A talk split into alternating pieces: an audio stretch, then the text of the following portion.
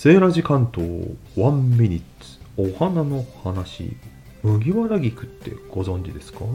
咲いてる時からドライフラワーのようにシャリシャリのお花が咲く不思議なお花ですね。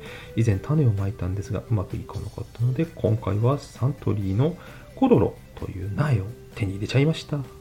黄色いお花のマンゴーピンクのお花のフランボワーズですね。お花は3月から7月9月から12月結構長く楽しめますね。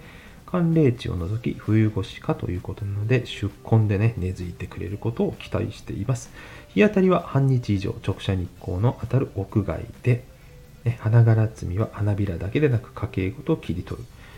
摘心切り戻しは姿が乱れてきたら整える。ということでね綺麗に咲いてね楽しみにしています。今日は麦わら菊のお話をしました。